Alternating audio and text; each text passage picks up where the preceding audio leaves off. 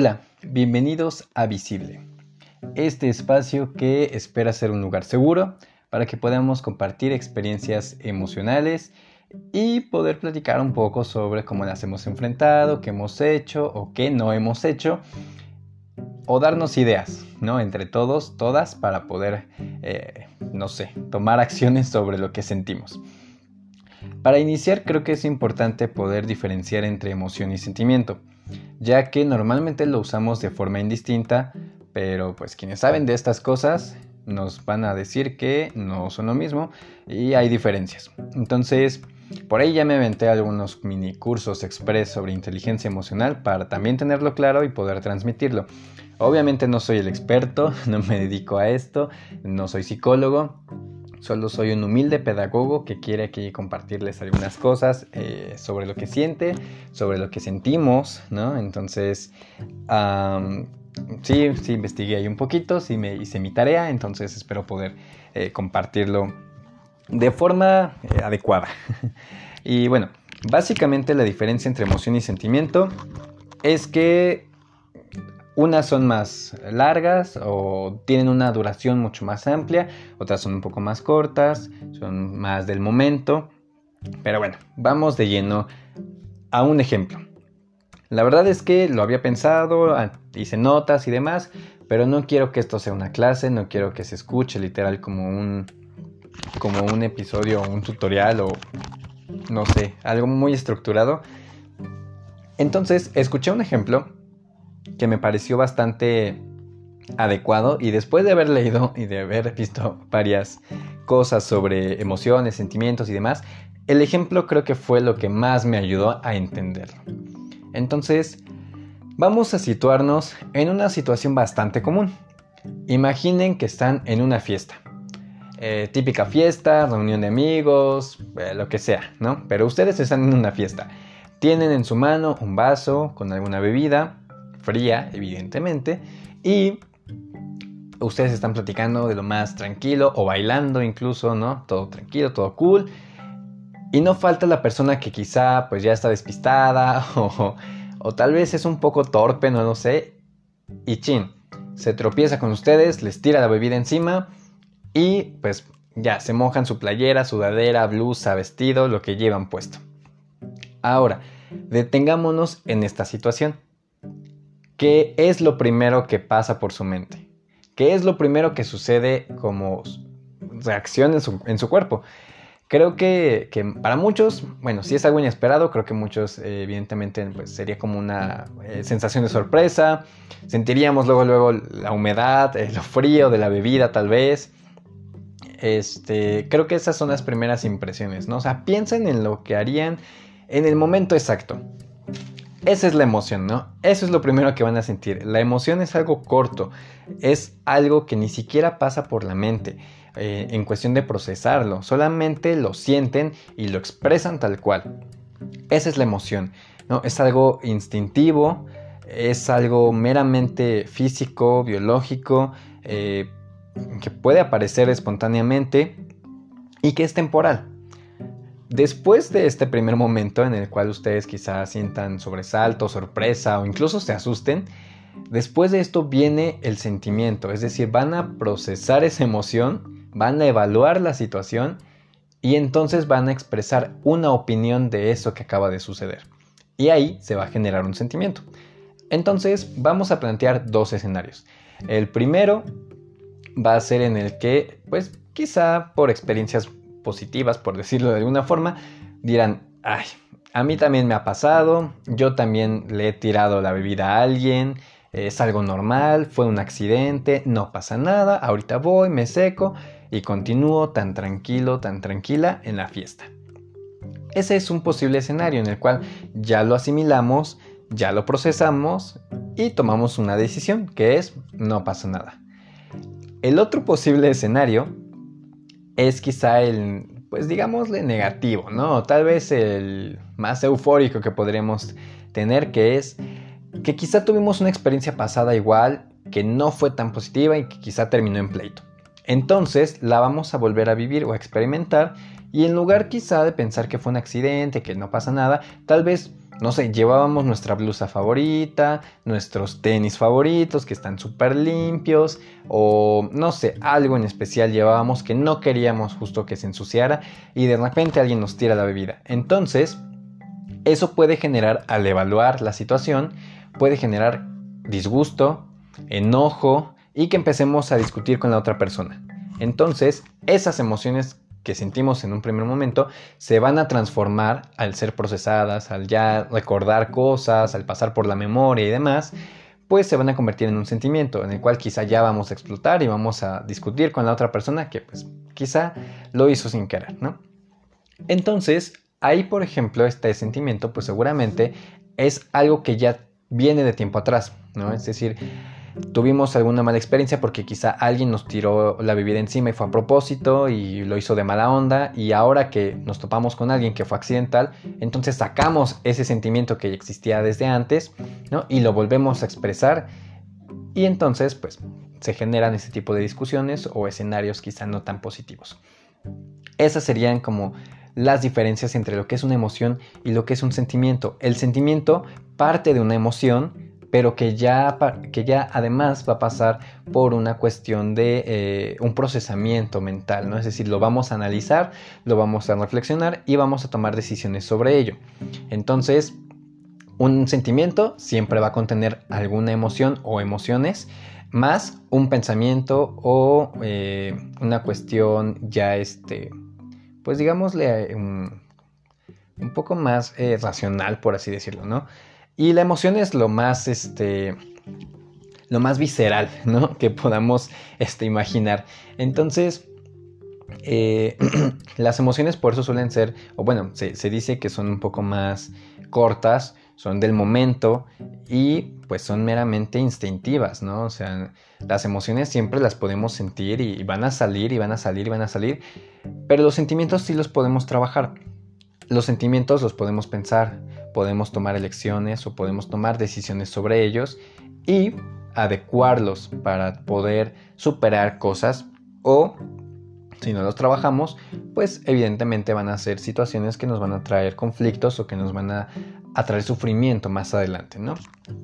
Algo así es más o menos como lo trabajan eh, en la parte emocional los psicólogos. Como les digo, no soy experto, pero pues más o menos por ahí me, metí a indagar algunas cosas como para traerles esta información que creo que es muy útil y que de alguna forma nos va a ayudar a poder platicar sobre otras cosas y entonces pues espero que esta información que cura sea de utilidad para poder identificar, ¿no? Hagan ese tipo de ejercicios con distintas situaciones que a lo mejor han vivido e incluso en su día a día traten de pensar en esto de qué es una emoción y cómo lo transforman en un sentimiento o cómo eso pasa a ser justamente un sentimiento. Entonces, bueno, creo que esta parte introductoria es importante, justo porque este espacio de visible se va a dedicar a eso. Vamos a visibilizar todas estas emociones, todos estos sentimientos a partir de nuestras experiencias, de lo que hemos vivido, de lo que nos ha pasado y pues digo, si es posible, a generar estrategias o a compartir ideas, tips sobre cómo lo hemos enfrentado, sobre cómo hemos superado ciertas cosas o cómo las hemos vivido. Creo que, vamos a poder eh, enriquecernos mucho de las experiencias de otras personas y también un poco hacer memoria de las propias para saber qué ya hemos trabajado y qué nos falta por trabajar. Esto evidentemente no va a sustituir a ningún trabajo profesional eh, como de terapia ni nada. Yo creo que eh, nos puede servir para desahogarnos, para escuchar historias similares, pero nada de sustituir la terapia por esto, ¿eh? Porque si no, entonces voy a empezar a cobrar. pero bueno, el tema de este primer episodio de Visible es el miedo. ¿Y por qué hablar del miedo? Para empezar, creo que, ah, digo, aparte de la época en la que todo el mundo ahorita está hablando sobre miedo y cosas de miedo y demás, eh, me pareció importante justo porque me di cuenta que nadie quería contar sus miedos. O que es muy difícil incluso el poder decir, le tengo miedo a esto. Yo creo que tenemos algunos o algunas muy, muy, muy identificados ciertos miedos, pero hay otros que quizá no tanto o de los que no queremos hablar. O sea, creo que eh, paradójicamente le tenemos miedo a contar nuestros miedos. Entonces, eh, al menos creo yo que tuve esa sensación y por ahí compartí algunas dinámicas para preguntarles a qué le tenían miedo o cuál era su mayor miedo en la vida. Y yo hice mi ejercicio, ¿no? De compartirles eh, por ahí en Instagram y en Facebook a qué le tenía miedo y a qué le tenía fobia, ¿no? Por ahí también puse eso. Y me pareció algo bastante, personalmente hablando, me pareció bastante como nuevo porque algunas de esas cosas no se las había contado literalmente a nadie, ¿no? Y creo que para empezar a hablar de, todo ello, pues creo que hay que poner el ejemplo. Entonces, pues por ahí les compartiré algunas cosas. De todas formas, aquí lo, repetiré en su momento, entonces por si no lo vieron. Eh, pero bueno, ¿qué es el miedo? El miedo básicamente es esta percepción o sensación que tenemos de peligro o de amenaza, ya sea eh, real o supuesta, de un suceso que puede ser del pasado, del presente o algo que creamos que pueda suceder en el futuro. No crean que fue definición de... No crean que lo estaba leyendo ni nada, ¿eh? O sea, todo en mi mente. no, evidentemente sí busqué, ¿no? Pero este, es como lo más concreto que pude encontrar y creo que más o menos todos tenemos una idea sobre lo que puede ser el miedo. Entonces, bueno, para pasar un poco hacia estas experiencias que algunos eh, muy amablemente compartieron en, redes sociales, eh, pues creo que hay muchas formas de enfrentar el miedo y creo que más bien hay muchos tipos de miedo.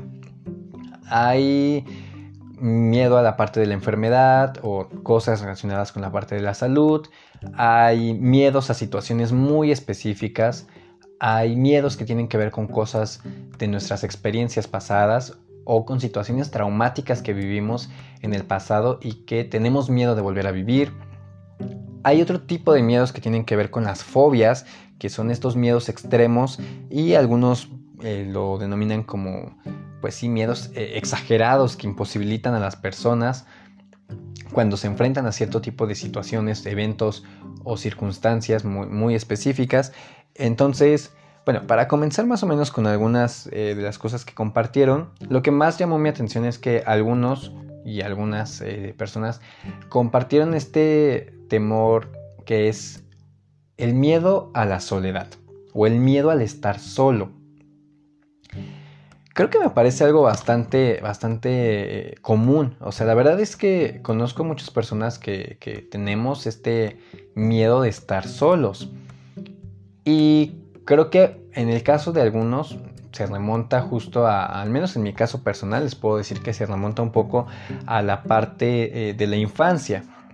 ¿no? o a situaciones pasadas en las que quizá por X o Y situación tuvimos que pasar mucho tiempo solos y que, que, evidentemente no fue como quizá nuestra experiencia más grata ¿no? durante la infancia, siendo niños o adolescentes y pues evidentemente ya siendo adultos y que empezamos a encontrar personas con eh, con cosas afines y demás, pues nos da miedo quizá después volver a estar solos y decir, chin, ¿y ahora qué voy a hacer, no? Eh, eh, conmigo mismo. Creo que eso también parte de la idea de que muchos de nosotros no nos conocemos y, el estar solos implica eso, ¿no? Implica el conocerse, implica el saber qué te gusta, qué no te gusta, cómo, te, cómo pasas el tiempo, cómo aprovechas el tiempo haciendo ciertas cosas o el no tener que depender. Al menos, digo, yo les contaré de mi experiencia, ¿no? Y ya después ustedes me platicarán quizá más a detalle en, otras, en otros momentos. Pero en mi caso muy particular, eh, yo sí tenía cierta dependencia emocional hacia algunas personas, ¿no? Particularmente en el caso de las parejas. Entonces, yo tenía un miedo fatal de quedarme solo entonces era muy común que terminara una, relación y no pasara mucho tiempo y quizá empezara otra. Justo por esta cuestión de que yo no sabía estar solo. Yo decía, no, es que necesito que alguien esté conmigo pues para sentirme bien. La verdad es que eso se pudo superar a través de, de, la terapia en su momento.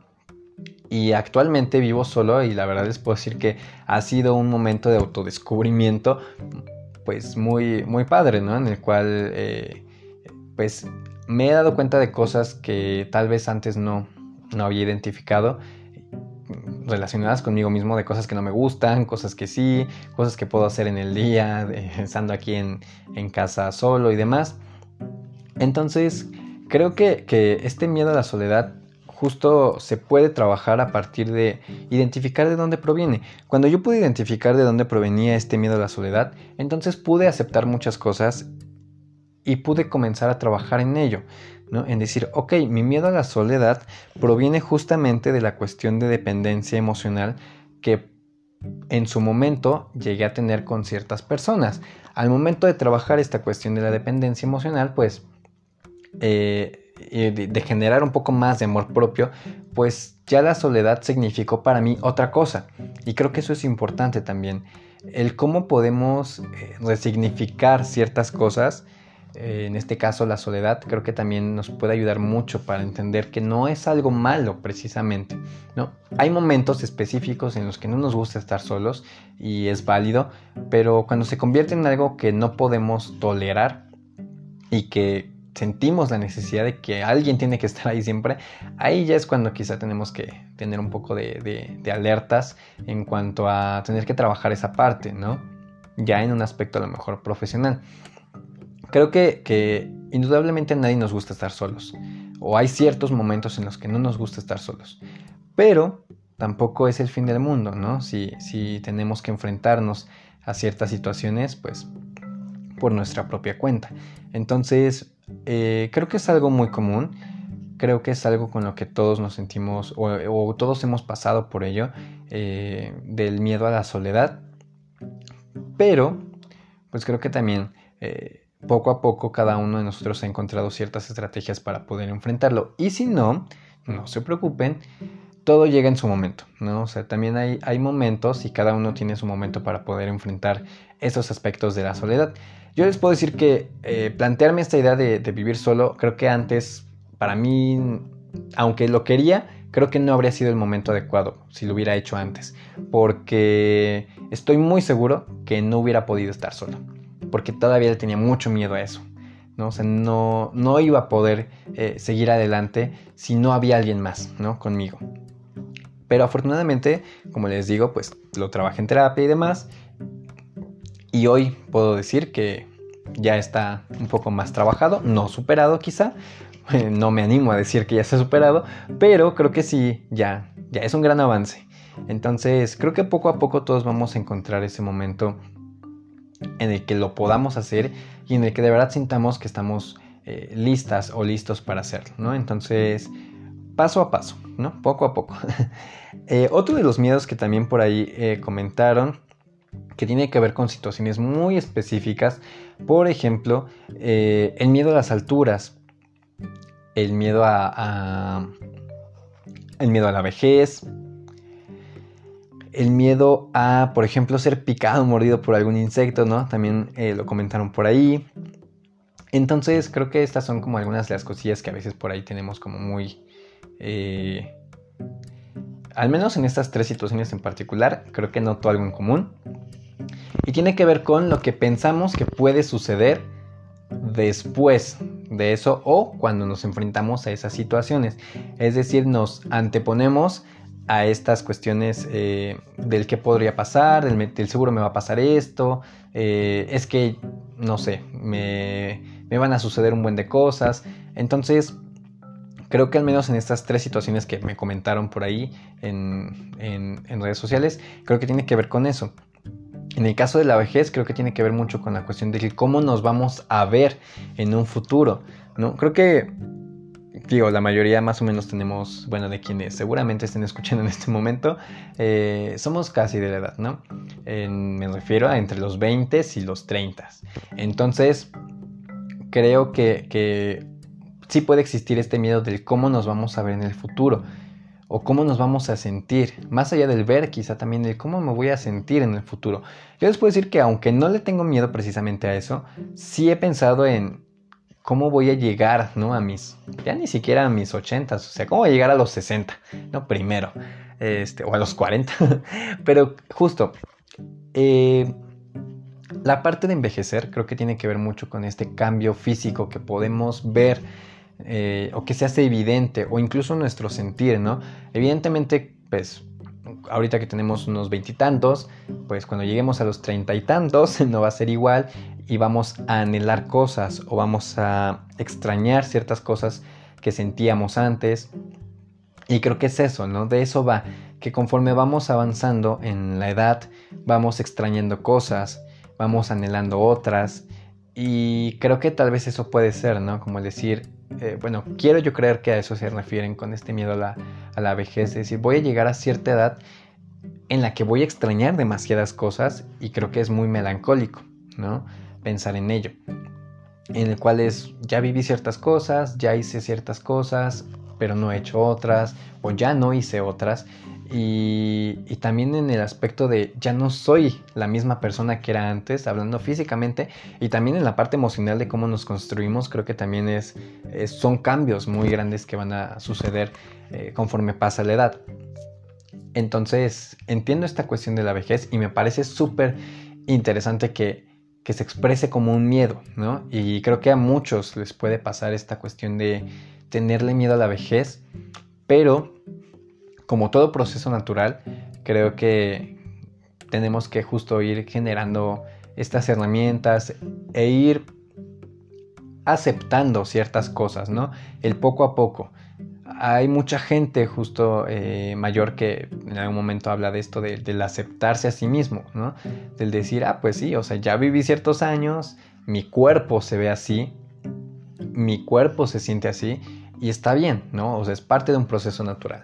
Entonces, creo que hay que, hay que aceptar eso hay que irlo trabajando desde ahorita, ¿no? Poco a poco, el cómo nos vamos viendo, cómo, cuál es la percepción que tenemos sobre nosotros mismos, eh, frente al espejo incluso. Y yo creo que, que poco a poco podemos ir trabajando sobre ese miedo a envejecer y lo podemos ir tomando de otra forma, ¿no? Eh, no dudo que ya, ya mañana digamos como de, ay sí, ya quiero ser viejito, pero creo que tiene que ver con esta parte de aceptar y de entender estos procesos eh, gradualmente, ¿no? No tiene que ser de la noche a la mañana, sino tiene que ser un paso a la vez, un, día a la vez, ¿no? Cada día, pues, ir descubriendo que quizá, pues, nuestro cuerpo está cambiando, que nuestro, nuestra cara está cambiando, nuestras emociones, nuestro pensamiento también está cambiando. Entonces, pues, creo que es algo que sucederá gradualmente a todos, ¿no? A todos nos pasará. Tal vez ahorita no le tengo miedo a la vejez, pero tal vez en un año seguramente sí, o tal vez en 10, no lo sé. Pero tal vez eh, todos nos enfrentemos a eso. Eh, por ejemplo, en la parte del miedo a las alturas, creo que también es algo bastante... Eh, bueno, al menos en lo personal, que yo siempre digo que tengo miedo a las alturas, me he dado cuenta que más allá de las alturas, a lo que le tengo miedo es a caer de un lugar muy alto, eh, por lo que implica todo eso, ¿no? Entonces, yo por ejemplo, la parte de los juegos mecánicos, la parte de los puentes vehiculares cuando vamos en auto y demás, eh, todas esas cosas me ponen, eh, caminar, por ejemplo, cruzar un puente peatonal, me causa mucho, mucho miedo por esta cuestión de, de sentir que puedo caer. Entonces, bueno, al menos en mi caso, yo siempre digo que tengo miedo a las alturas, pero creo que más bien mi miedo es como a, caer de algún lugar alto, que creo que son cosas muy diferentes. Justo porque quien tiene miedo a las alturas parte de esta idea de que no puede a lo mejor ni siquiera subir una escalera, eh, de este tipo de escaleras que sirven como para, bueno, que son como muy de ¿cómo decirlo?, de apoyo, ¿no? Para arreglar algo, no sé, no sé cómo se le llaman esas escaleras, pero espero que sí me entiendan. Eh, pero bueno, justo, o incluso en un banco muy alto, o sea, hay gente que de verdad no se puede subir a un banco por este miedo que genera las alturas, ¿no? El vértigo que genera y demás. Pero creo que esa es la parte del miedo a las alturas. Mi, mi miedo a las alturas, entre comillas, tiene que ver con el aspecto de caer de un lugar alto. Y bueno, toda esta cuestión es, creo que también a veces le damos ciertos nombres o le decimos que le tenemos miedo a ciertas cosas y ya que las empezamos a analizar nos damos cuenta que en realidad no le tenemos miedo precisamente a lo que creíamos, sino más bien a otra cosa. Entonces también es importante, creo, que a eso que nosotros ya le dimos nombre, lo volvamos a pensar y volvamos a, identificar cosas para saber si en verdad eso, a eso le tenemos miedo o son otras cosas que están ocultas detrás, ¿no? Entonces, eh, bueno, eso respecto a la parte de las alturas. A la parte de los insectos y la parte de, de que seas picado mordido, la verdad es que a mí más allá de que me dé... Bueno, no, sí me da miedo en el sentido de que no sé, o sea, de que me pueda pasar algo más. Más bien creo que no es tanto miedo, sino es una preocupación, ¿no? De que si me pica algo y, no sé qué hacer o si me empiezo a sentir mal, creo que eso me daría miedo. Y más porque también luego ya saben que hay programas en televisión o series y demás donde pues son estos casos extraordinarios donde alguien le picó algo y, no sé, se le cayó el brazo.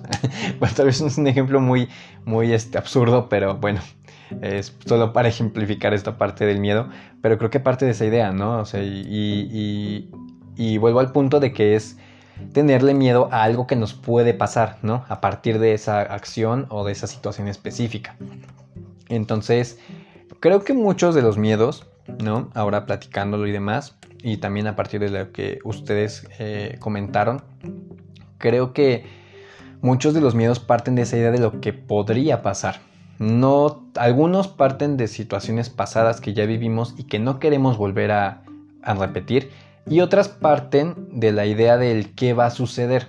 O sea, no estamos seguros, pero pues por si acaso tenemos miedo, ¿no? Porque justo nos mantiene alertas y nos, nos mantiene en una situación en la que tenemos que eh, tomar decisiones ¿no? de manera eh, pronta. Entonces, creo que, justo algunas de estas fobias, como la parte de la vejez, de las alturas y del el ser picado o mordido por algún animal, parte de esa idea de lo que podría suceder después, más allá de la acción en sí, es lo que viene después de eso, ¿no? Eh, entonces creo que estos miedos se enfocan un poco en esta parte y creo que en general hay muchas situaciones en las que nos sentimos con miedo porque no sabemos lo que va a suceder. Como cuando vamos a una entrevista de trabajo, como cuando vamos a nuestro primer día de clases y tenemos miedo porque son situaciones desconocidas, son situaciones que vamos a vivir por primera vez. Eh, nos han platicado que a veces pasan cosas y entonces creamos ya nuestro escenario en el cual nos imaginamos eh, pues, un sinfín de de situaciones, ¿no? Entonces, creo que, que a veces el miedo parte como de estas ideas o supuestos en los cuales no estamos seguros, pero es como una medida cautelar, ¿no? De pues no sé si va a pasar, pero pues por si acaso, pues tengo miedo, ¿no? Y eso nos mantiene alertas, ¿no? No, nos, no, no hace que nos confiemos y tomamos precauciones sobre ello, ¿no? Justo del otro lado, en esta parte de los miedos que se basan en situaciones que ya vivimos, pues también eh, repercuten, ¿no? De alguna forma en, en cómo eh, las enfrentamos. Por ejemplo, por ahí comentaban unas cuestiones de eh, caerse a una alberca, ¿no? Cuando eran más, bueno, cuando eran niños, lo cual evidentemente posterior va a generar una situación de miedo frente a ir al mar, meterse a nadar, mm, eh, meterse en una alberca, no, por esta situación traumática que se vivió en el pasado. Por ejemplo, cuando nos asaltaron, bueno, lo dije como si ya hubiera sucedido, pero estoy casi seguro que a muchos eh, y a muchas les ha pasado, pero justo, o sea, cuando hemos sido asaltados o hemos tenido alguna situación de este tipo o hemos estado en presencia de una situación de esta naturaleza, pues evidentemente vamos a vivir con el miedo de que cuando se presenten las condiciones eh, similares, pues de que nos vuelva a pasar, ¿no? O sea, por ejemplo, si nos asaltaron un día en el transporte público en la noche, pues todos los días que lleguemos en la noche y que tengamos que subir al transporte público, pues vamos a tener esa sensación de que nos puede volver a suceder aquella este, experiencia negativa en la cual sentimos miedo. Entonces estamos alertas, ¿no? Y ya saben que se sube a vender el que vende dulces. Ay, se sube a vender el que vende. Perdón. se sube el vendedor de dulces y evidentemente eso genera cierto estrés y nos pone alertas, ¿no? Porque son como indicios de que algo podría suceder. Eh, entonces, también estos miedos que son quizá basados más en situaciones, pues ya, eh, que ya sucedieron, ¿no? Ya no son supuestos, son cosas que ya experimentamos, que ya vivimos y que pues sabemos que en algún momento podríamos volver a, a vivir. Y por ejemplo, esto lo digo un poco también con esta, este miedo que por ahí algunos tenían y que creo que en general es un miedo compartido que tiene que ver con la pérdida de seres queridos. Ya sea por enfermedad, ya sea por una situación eh, pues que sucedió de imprevisto o por, o por una mera cuestión natural, ¿no? Por cuestiones de edad y demás. Eh, creo que, nunca estamos preparados para esta parte de perder a un ser querido y a pesar de que ya hayamos vivido una experiencia parecida, eh, una experiencia de este tipo, creo que el miedo siempre va a estar ahí, ¿no? Ese miedo es algo que a pesar de que lo vivas y de que lo experimentes y lo trabajes y, y lo confrontes en su momento, es un miedo permanente. Justo porque siempre estamos creando nuevas este, relaciones, nuevos lazos con personas conocidas eh, que, que, se vuelven posteriormente amistades, parejas y demás, y, o familia, ¿no? Y justo creo que es un miedo constante. O sea, es un miedo que a pesar de que sabemos que en algún momento esta situación va a suceder, pues difícilmente podemos evitar sentir miedo, ¿no? Entonces, creo que en algo tan delicado como es la pérdida de un ser querido, pues creo que sí, el miedo siempre va a estar presente. En diferentes formas, en diferentes expresiones y, y tal vez sea difícil, ¿no? Al menos para este caso poder decir, ah, pues mira, puedes hacer A, B y C para enfrentar eso. Porque, como les decía, a pesar de que ya hayamos tenido una experiencia de este tipo, siempre, siempre que se presente nuevamente, siempre va a generar esta situación de miedo, siempre va a generar una serie de emociones pues bastante, bastante dolorosas. Y creo que, que, aunque se vaya trabajando poco a poco, pues siempre, siempre va a impactar demasiado en, una persona, ¿no? Eh, y creo que lo que podemos hacer siempre es como identificar todas estas cosas eh, de cómo podemos eh, reaccionar a este tipo de, situaciones y, y, pues irlas trabajando, ¿no? Poco a poco, ser un poco más conscientes de todo ello y, prepararnos, ¿no? Siempre dicen que nos, tengamos, que nos tenemos que preparar, que tenemos que ser conscientes de que este tipo de, de momentos siempre van a llegar, pero pues siempre creo que es muy difícil también eso, ¿no? Creo que también es muy, muy complicado decirle a alguien como de, pues, te tienes que preparar porque va a pasar esto, o sea, digo, por más que nos preparemos, creo que a veces cuando suceden las cosas, aunque sepamos que van a suceder, pues las emociones y, la cuestión interna de lo que sentimos, creo que siempre es impredecible, ¿no? Y a veces creemos en cuestiones de quizá ya porque lo, razonamos y demás, creemos que estamos listos, pero ya cuando se presenta la situación, pues a veces nos damos cuenta de, que no. Eh, pero justo, creo que todo esto siempre es parte de un proceso de irlo trabajando poco a poco, de ir generando estrategias, de ir conociéndose uno mismo y de saber qué puede hacer, qué no puedes hacer, qué sí puede funcionar o qué no puede funcionar. Y a largo plazo, pues uno sabrá cómo reponerse a ese tipo de situaciones y cómo sobrellevarlas, ¿no? Pero bueno, ese es como parte de, los miedos que creo que, todos compartimos y que pues inevitablemente vamos a tener que, enfrentar.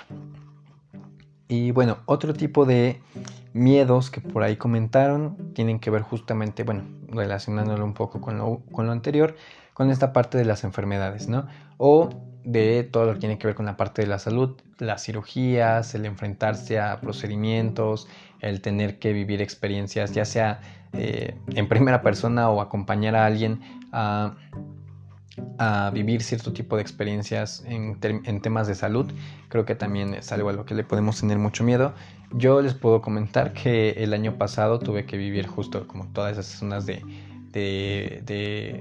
estudios y tener que estar yendo al doctor y, todo eso. Y fue algo que viví solo, fue algo que experimenté solo, pero pues sí, en su momento la verdad sí sentí mucho miedo porque desde el miedo más tonto que era el creo que no puse bien mi nombre y creo que llené mal la forma y creo que no di bien mis datos y qué tal si me equivoco de horario y qué tal si no llego a mi cita, eh, todas esas cosas hasta el, tener que enfrentar un diagnóstico también, ¿no? O sea, creo que es algo a lo que todos también tendríamos miedo cuando nos tenemos que enfrentar a estudios y demás, el siempre decir, ay, ¿y, qué tal si me dicen que tengo esto? ¿Y qué tal si es lo otro?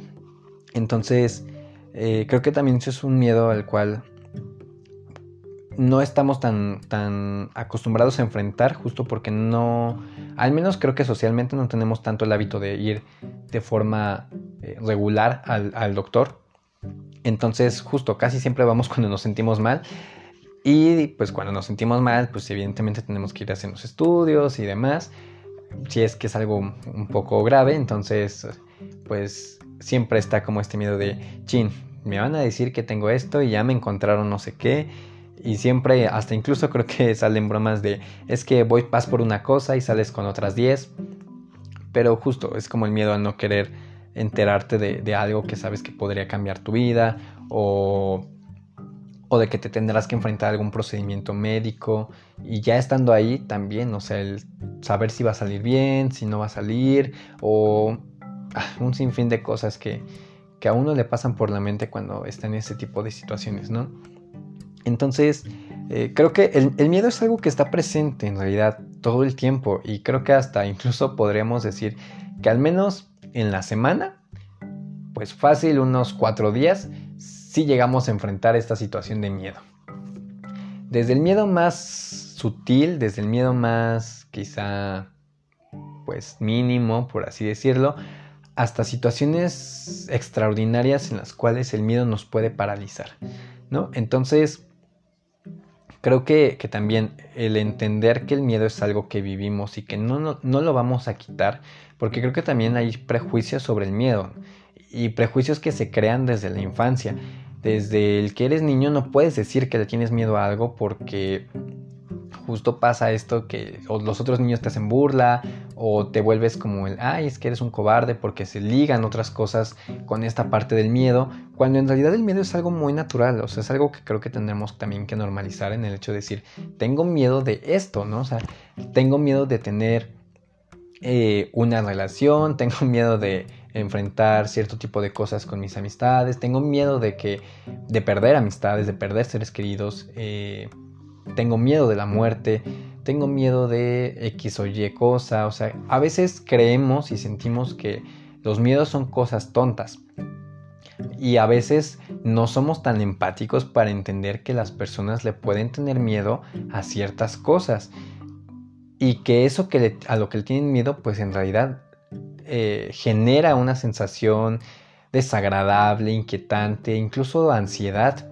¿no? Entonces, creo que a veces también somos un poco crueles en el sentido de que no nos ponemos en el lugar de los demás para poder comprender que pueden sentir miedo. Yo me acuerdo que cuando yo justo no quería subirme a estos juegos mecánicos en Six Flags, por ejemplo, me decían, no, es que tienes que enfrentar tu miedo y es que no pasa nada, es que todo está en tu mente y no sé qué. Yo decía, pero yo tengo miedo, o sea, a mí no me importa si a ti no te da miedo, si tú te subiste y te gustó. O sea, yo en este momento tengo miedo y no lo quiero enfrentar, no estoy listo para enfrentarlo, ¿no? Entonces creo que también tenemos que ser muy conscientes y muy empáticos con las otras personas para darles el tiempo y el momento para que enfrenten sus miedos cuando se sientan realmente listos o listas, porque si no, entonces también estamos ayudando a que se vuelvan eventos o situaciones o experiencias traumáticas en las cuales los vamos a aventar a experimentar algo para lo que tal vez todavía no están bien o preparados emocionalmente.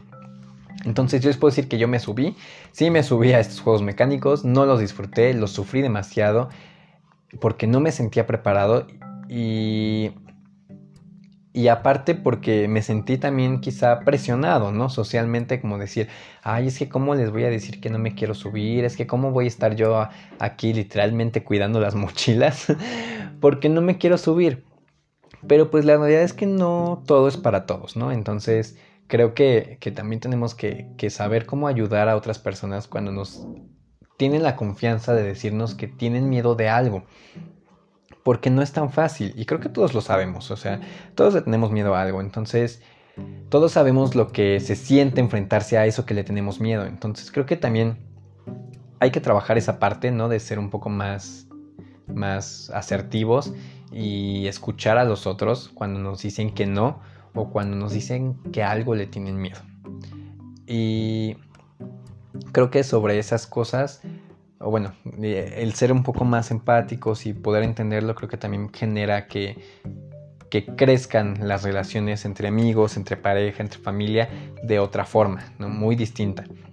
Y creo que también generamos que las personas tengamos un poco más de seguridad y un poco más de confianza y eventualmente tendremos eh, quizá lo lo suficiente, emocionalmente hablando, para poder enfrentar esos miedos. O tal vez no, o sea, tal vez no, no los enfrentemos y tal vez no sea necesario enfrentarlos, ¿no? Entonces, creo que también eso es importante. No tenemos que sentirnos en la obligación de, de demostrarle nada a nadie para decir, ay, sí, mira, ya no tengo miedo. Porque pues creo que no, o sea, creo que, que eso es muy personal, ¿no? Creo que cada quien tiene que afrontar eso de manera muy, personal. Y lo que podemos hacer es dar acompañamiento. Podemos acompañar a alguien cuando sí que tiene miedo o cuando va a enfrentar una situación a la que le tiene miedo. Y estoy seguro que quienes compartieron sus historias o sus cosillas, experiencias y demás, eh, a través de, esta dinámica que por ahí puse en redes sociales, creo que, o creo y espero de verdad, que todos hayan tenido cierto acompañamiento para poder enfrentar esos miedos, ¿no? Quienes se enfrentaron a una cirugía, seguramente, eh, y espero que hayan estado eh, rodeados de personas que los hicieran sentir cómodos, seguros, quienes tal vez han tenido este miedo de perder a un ser querido, que también sepan que hay personas en las que pueden apoyarse. Eh, creo que siempre es bueno, ¿no? Generar estas redes de apoyo para poder superar, enfrentar estos miedos. Porque a veces, aunque los enfrentamos, no necesariamente los superamos. Y como les digo, o sea, creo que está bien, no es como que ya los enfrentes y a la primera los tengas que superar, porque pues todo tiene que ser un proceso, ¿no? O sea, todo en la vida son procesos y siempre, siempre tenemos que estar trabajando sobre ello. No podemos pensar que porque sucedió una vez ya no va a volver a suceder, sino que pues tenemos que prepararnos para ello y tenemos que ser conscientes de que poco a poco tenemos que acercarnos a esa estabilidad en la cual nos podamos sentir bien con estas situaciones que probablemente en, algún punto nos hayan generado miedo. Entonces, pues hay muchas cosas, ¿no? Hay muchas cosas respecto a esta onda del miedo y demás, eh, que creo que daría hasta como para otros episodios, quizá para platicar más a detalle sobre, sobre la parte del, miedo y de cómo lo, de cómo lo experimentamos y de cómo lo vivimos, o incluso pues darle un tema específico, ¿no? Sobre el miedo al primer día de clases, por ejemplo, o eh, las fobias, que también justo mencionaron algunas fobias y, creo que no, no, lo, no lo había mencionado hasta ahora, pero las fobias también creo que son algo que, de lo cual tenemos que ser muy conscientes eh, de nuestras propias fobias y del hecho de que otras personas pueden tenerle fobia a algo y de que eso es un miedo, eh, digamos que es un miedo muchísimo más, más extremo, ¿no? estas fobias nos, a veces nos paralizan, literalmente nos llevan a estados de ansiedad muy, muy graves.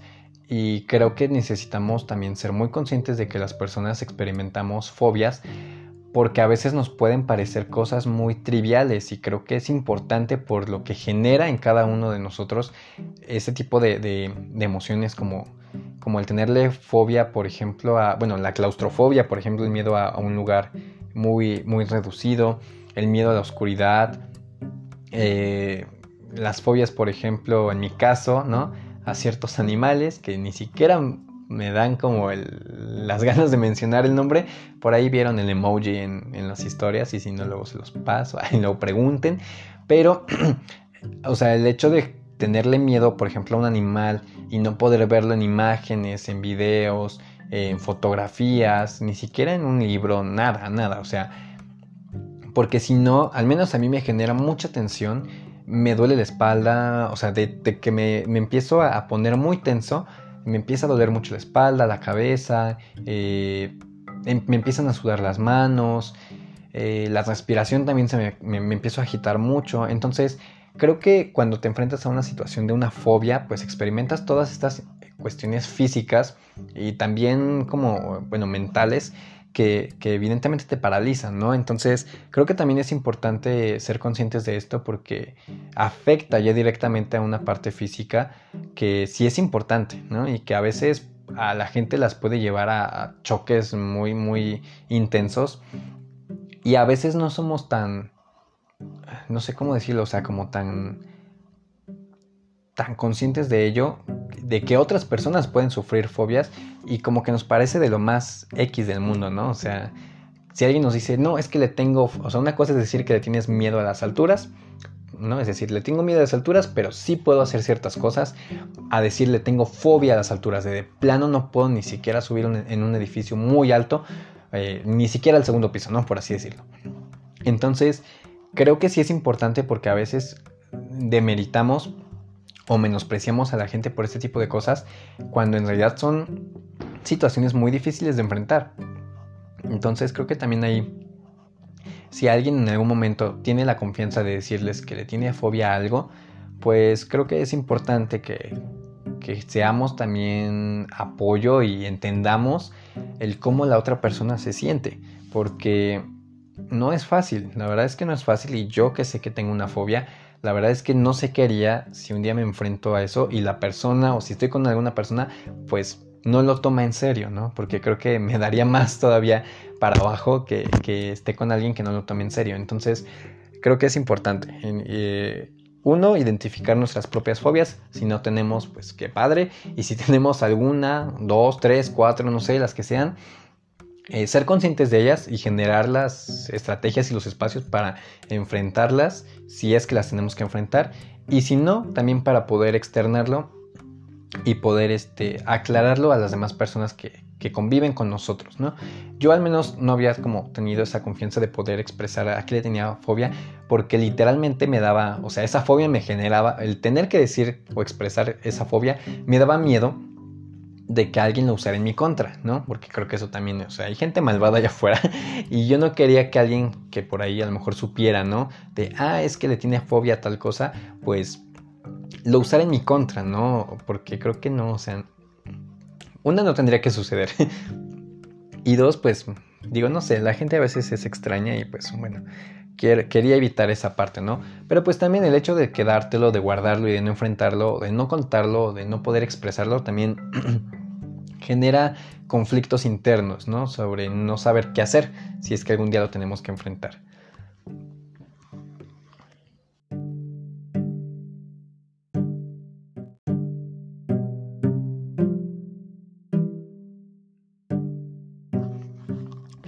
Pero bueno, en fin, hay ya muchas cosas sobre las que se pueden hablar sobre el miedo. Eh, pero bueno, justo en esta época de octubre, noviembre, pues ya saben que empiezan a salir todas estas ondas de miedo. Y justo me acuerdo que en mi infancia me daba mucho miedo esta parte, bueno, esta época del año, porque empezaban a poner en televisión películas de miedo. Y, no sé, o sea, y pues obviamente no me gustaba como tener que estar acostadito eh, a mis 10 años, 9 años, viendo la tele y que de pronto apareciera la película, ya saben, ¿no? Así súper sangrienta. Y, no, o sea, porque justo durante cierta época yo me quedaba solo en las noches. Eh, mi papá se iba a trabajar, mi mamá estaba trabajando y llegaba más tarde, entonces había un lapso como de dos horas que yo me quedaba solo. Y pues me daba mucho miedo, o sea, la verdad sí me quedaba literalmente acostado en un sillón y no me movía. O sea, tenía la tele enfrente, ponía X canal y, no me movía de ahí hasta que yo sabía que ya no tardaba en llegar mi mamá y tal vez medio me levantaba nada más para salir y asomarme a ver si ya, ya venía.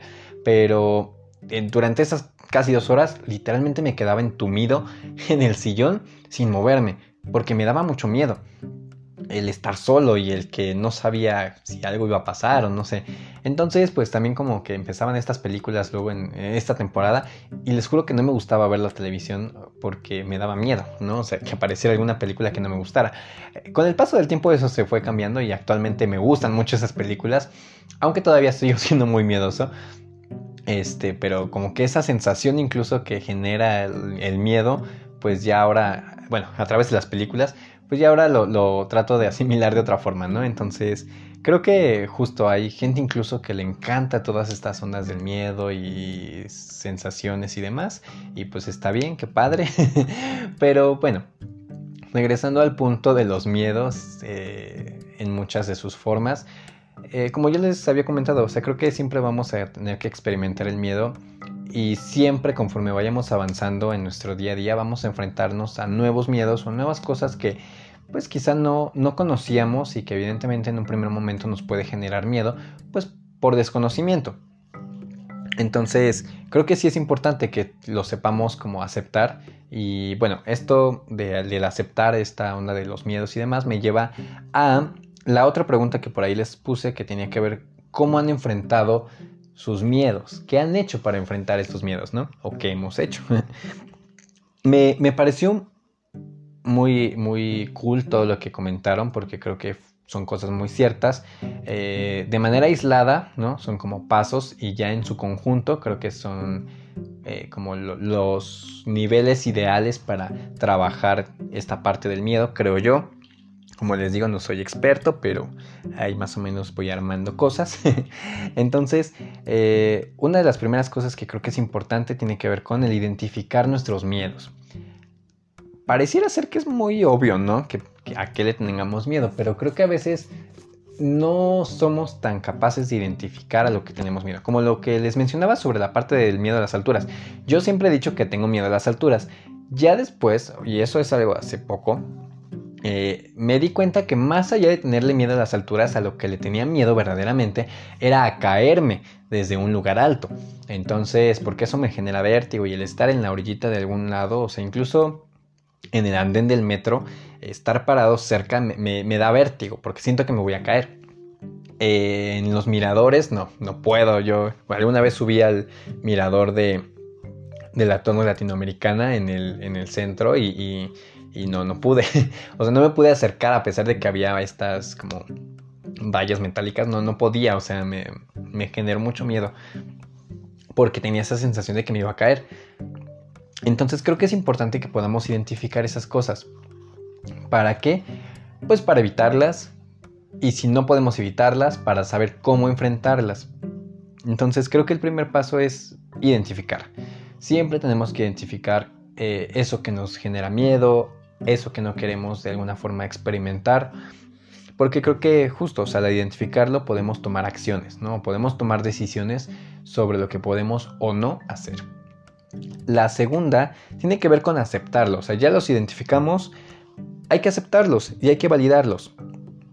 Porque muchas veces también lo que hacemos es, ay no, ¿cómo voy a decirle a XY persona o a mis amigas o amigos o lo que sea ¿cómo les voy a decir que, les que le tengo miedo a X cosa? Porque nos puede parecer que está mal, que es algo tonto y que se van a burlar de nosotros, pero creo que tiene que hacer todo lo contrario, o sea, tenemos que aceptarlos y al aceptarlos tenemos que validarlos. Sí, es válido que ellos tengan miedo a las alturas, es válido que le tengan miedo a la soledad, es válido que le tengan miedo a la vejez, es válido que tenga una fobia. Claro que es súper válido. ¿no? O sea, todos las tenemos, desde las más eh, pequeñas hasta quizá las más grandes. O sea, todas, todas, todas son importantes, son válidas y las tenemos que aceptar. Entonces, si ya las identificamos, hay que aceptarlas y hay que reconocer que son válidas, ¿no? O sea, que sí importan. Entonces, eh, creo que eso es bastante, bastante este, necesario de hacer.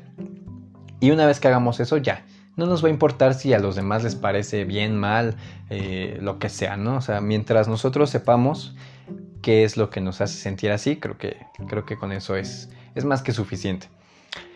Lo segundo y lo más importante, que tiene que ver con aspectos de que esos miedos nos van a enseñar o nos van a, a dejar cierto tipo de aprendizajes. El experimentar esas cosas o tener que enfrentarlas de alguna manera hay que, hay que poder reconocer que podemos aprender cosas de eso, ¿no? Aunque a lo mejor puedan ser experiencias negativas, bueno, algo podemos sacar de provecho de ello o algo nos puede enseñar, ¿no? Por algo pasan las cosas. Y creo que es algo que yo siempre he creído y muchas personas también me han hecho saber que, que creen en eso, ¿no? De que las cosas pasan por alguna extraña razón de la vida pero pues bueno, al final de cuentas suceden. Y más allá de desecharlas y de olvidarlas, creo que podemos aprender de ello justo para no volver a repetirlas o para evitar circunstancias parecidas, ¿no? Entonces, eh, creo que cuando enfrentamos alguna situación que no queríamos, que, a la que le teníamos mucho miedo y que inevitablemente sucede, pues bueno, creo que podemos aprender de ello para posteriormente si es que nos toca volver a vivirlo, pues ya más o menos saber cómo enfrentarlo, ¿no? O ya más o menos saber cómo es que nosotros podemos reaccionar frente a ello. La otra parte tiene que ver con la terapia. De verdad creo que es súper importante que ya comencemos a visibilizar, comencemos a normalizar esta cuestión del ir a terapia y de no verlo como algo extraño, al contrario, incluso de alentarnos, ¿no? Entre quienes somos amigas, amigos y demás, porque creo que a veces nos da miedo, ¿no? Decir de, incluso compartir con personas que son cercanas, el hecho de decir, ¿sabes qué? Pues, este, pues quiero ir a terapia o voy a ir a terapia eh, sin que nos miren extraño ni nada, ¿no? O sea, creo que al contrario, si alguien tiene la confianza de decirnos que quiere, que necesita o que va a comenzar con un proceso de terapia, pues creo que lo más cool que podríamos hacer es alentarlos, ¿no? Decir, claro, o sea, vas a estar bien, eh, cómo te está yendo, si te sientes bien y si buscamos a lo mejor otro tipo, o sea, hay terapias, hay muchos, ¿no? Y enfoques para trabajar la, la parte terapéutica, creo que también hay muchos, entonces puedes encontrar el que más se ajuste a lo que tú necesitas, al cómo te sientas eh, más cómodo, más cómoda. Entonces creo que opciones hay muchas. Y afortunadamente también siempre hay como profesionistas muy comprometidas y muy comprometidos con, con la labor que tiene que ver con la salud mental. Entonces creo que, que es importante. Y más en estos tiempos que vivimos con un buen de cosas eh, muy extrañas y muy caóticas, creo que es importante ahora más que nunca el poder eh, ser conscientes y aceptar que en algún momento necesitamos ir a terapia. No digo que ya todos ahorita, ¿no? Terminando el, episodio vayan y contacten a su terapeuta de confianza, pero en el momento en el que sientan que lo necesitan, creo que deben, deberían hacerlo, porque pues creo que no hay nada mejor que, que dedicarse a una cuestión de cuidado de la salud mental. ¿no? Así como nos cuidamos en el aspecto físico que tiene que ver con ir al doctor, con ir al dentista, con cualquier otra cosa, también la parte de la salud mental creo que se tiene que cuidar bastante y la parte de la terapia es importante. Y no solo para trabajar la parte de los miedos, sino también para muchas otras cosas. Entonces, creo que, que es súper, súper, súper eh, importante encontrar profesionales que nos puedan ayudar y también eh, vincularnos con personas que nos motiven a este tipo de situaciones. Yo les puedo decir que sí llegué a estar o a tener contacto con personas que me decían que la terapia no servía, que para qué iba a terapia, que para qué iba a desperdiciar mi dinero, que solamente gastaba o malgastaba justo mi dinero y mi tiempo en algo pues que era muy básico.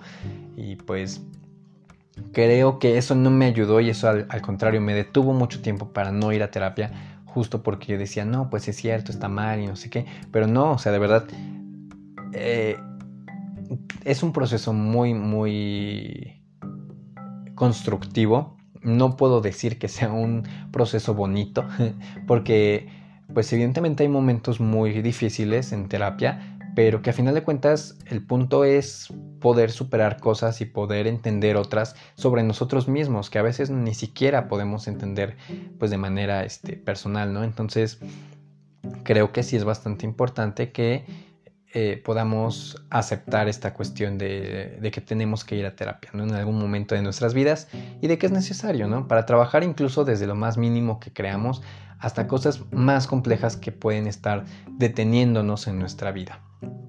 Entonces, bueno, eso es respecto a la terapia.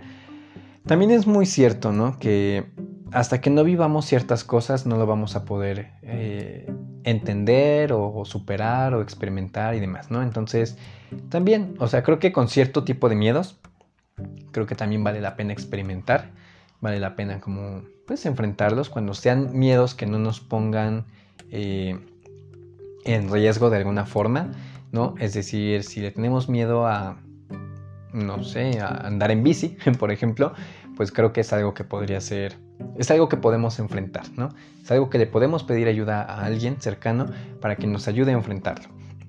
Este, pero bueno, con, ese tipo de miedos, como digámosle más pequeños, creo que los podemos experimentar por propia cuenta. Creo que podemos hacer ese ejercicio para pues irlo superando poco a poco. Ya los que sean un poquito más internos, más hacia otras cuestiones, eh, quizá un poco más, más elevadas, por así decirlo. Entonces creo que ahí sí es necesario tal vez ir con un profesional, como ya lo mencioné, con este aspecto de la terapia.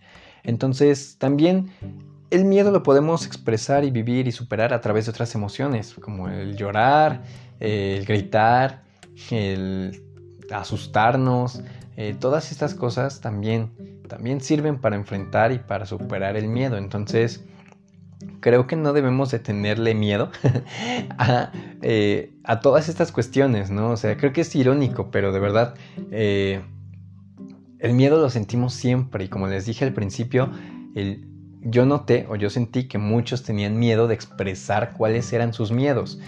Por esta onda de desconfianza o por esta onda de sentirse frágiles y vulnerables. Y les digo, o sea, es muy válido, ¿no? Y está súper bien. Eh, que, que, seamos conscientes de esas cosas.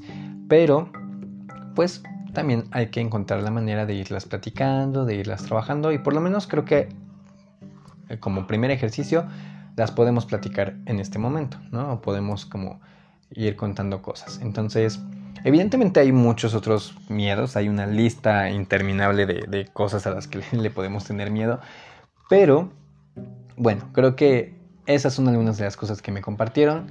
Eh, algunas de las otras que quizá quería como por ahí contarles. Y pues básicamente la dinámica de este podcast va a ser así. Vamos a estar platicando sobre estas experiencias, algunas cosillas que a lo mejor por ahí eh, tenga yo en mente.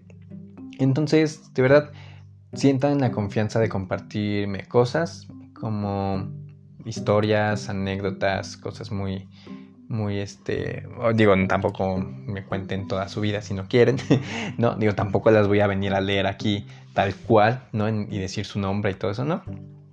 Pero solo para poder construir esta parte de, de, experiencias y de vivencias y de escucharnos eh, los unos a los otros para justo encontrar. Estas formas de poder enfrentar cosas o por lo menos de decir, ay, qué bueno, ya no soy, ya no soy el único o la única a la que le pasan estas cosas. Entonces creo que, que también para eso eh, sirve el espacio. Y yo siempre, siempre les voy a decir que este es un espacio seguro porque de verdad quiero que así se sienta, quiero que así lo sientan, como un espacio en el que pueden compartir cosas de manera segura y que no por eso se les va a juzgar y no por eso nos vamos a burlar y no por eso porque pues no, no, no va a pasar nada negativo con, con, esta cuestión del compartir experiencias. Al contrario, yo espero que esto sea muy constructivo, yo espero que podamos entendernos de la mejor forma y generar estrategias, generar estrategias, ¿no? O sea, poder eh, armarnos de cosas para que el día que las necesitemos las podamos usar. Entonces, no solo vamos a hablar de estas eh, emociones que pueden ser un poquito complicadas de platicar y demás, también vamos a hablar sobre las cosas que nos causan felicidad, que nos causan alegría, que nos causan, eh, no sé, el sentirnos amados, pero también vamos a hablar sobre la tristeza, la frustración y demás. Entonces, pues vamos a ir en un sube y baja, ¿no? En, en platicar sobre todas estas cosas, así que de verdad espero que les guste, espero que sirva mucho, espero que podamos aprender también otras tantas cosas. Pero bueno, por lo pronto, ese sería el episodio del día de hoy, el primer episodio de Visible. Y cualquier duda, sugerencia, opinión y demás, pues bueno, creo que por lo pronto quienes escuchen esto ya tienen por ahí algún contacto. Y si no, pues posteriormente lo estaré compartiendo en los próximos episodios. Por lo pronto les mando un gran abrazo, les recuerdo que aquí siempre van a estar seguros y seguras y pues muchas gracias por escuchar. Nos vemos el próximo domingo. Hasta luego.